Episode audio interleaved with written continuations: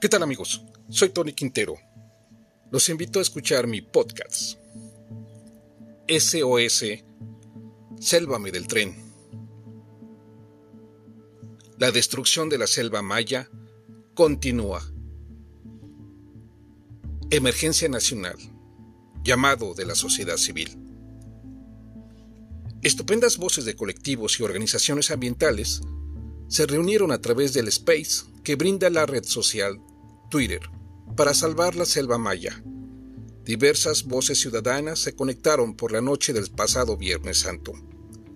La cuenta de Civil, Ciudadanos Vigilantes de la Impunidad, encabezó la conexión, haciendo la invitación. De manera inmediata, la cuenta de Jazz hizo referencia sobre la terrible problemática que se está registrando en la construcción del tren Maya. Los pueblos originarios están más que preocupados, pues están siendo presionados para vender sus tierras, su único patrimonio, ya que se están aprovechando de su situación, pues no hablan español, ya que han necesitado de un traductor. Han ido perdiendo sus tierras, la de sus ancestros, ahora son exiliados, no tienen voz, les han quitado la luz y tienen no miedo, sino pánico, señalaron las voces en cuentas Twitter.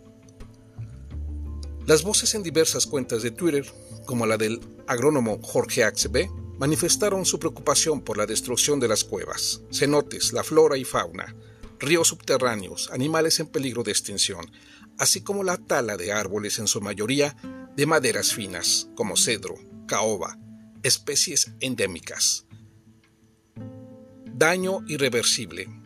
El grave impacto que se está haciendo ante la construcción del tren Maya. No alcanzamos a dimensionar una enorme corrupción que se está registrando ahí mismo. Pero además representa el negocio enorme de maderas finas, la tala ilegal, la densidad de árboles, cambiaron la ruta para las maderas preciosas. Mil árboles por hectárea, 375 árboles útiles. De cada árbol se pueden sacar 3 metros cúbicos. Y así, evaluaron el enorme recurso económico millonario que alguien ya está siendo beneficiado. Caoba, chico zapote, cedro, ceibas sagradas milenarias, árboles de la región, un enorme negociazo que representa para quienes llevan a cabo la construcción del tren Maya. Los trabajos continúan, devastando la selva misma y sus mantos acuíferos.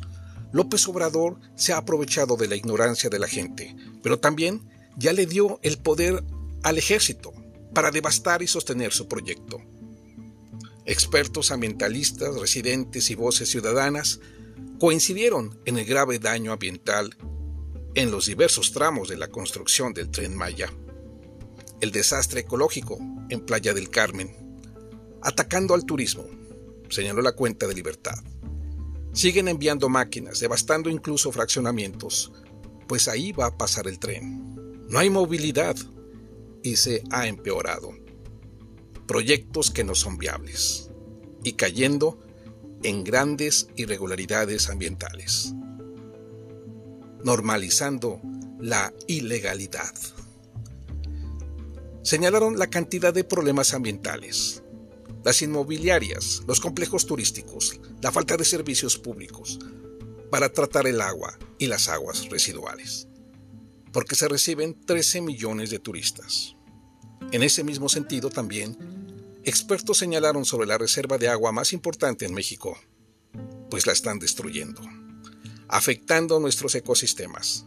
El agua ya representa un serio problema y el norte del país ya lo está enfrentando coincidieron en evaluar el proyecto, buscar alternativas, por lo que el próximo 22 de abril, Día de la Tierra, harán una marcha protesta en diversos lugares, en defensa del medio ambiente.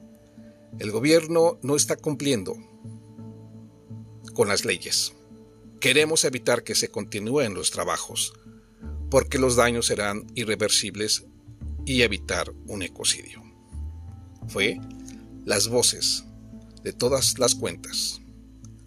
Hay una necedad, torpeza de continuar devastando la selva maya, el capricho de López Obrador. En un space de casi cinco horas, las voces, a través de las cuentas de Twitter, hicieron llamado a preservar la selva y el agua, salvar la selva maya. Las voces manifestaron la importancia de lograr amparos, pero indicaron que la serie de amparos no avanzan porque la estrategia del gobierno de López Obrador es seguir avanzando en la destrucción ambiental. A pesar de ello, las voces de las cuentas de Twitter manifestaron e invitaron a realizar acciones para frenar el desastre ecológico de esa zona, porque ya representa una emergencia nacional. Concluyeron. El ambicioso y faraónico proyecto de López Obrador tiene intereses difíciles de entender y comprender. Buscará posiblemente también conectar a Centroamérica, con graves consecuencias. Las modificaciones al trazo de la ruta han orientado a consumar el ecocidio. Amigos, nos escuchamos en nuestra próxima edición. Hasta pronto. Podcast.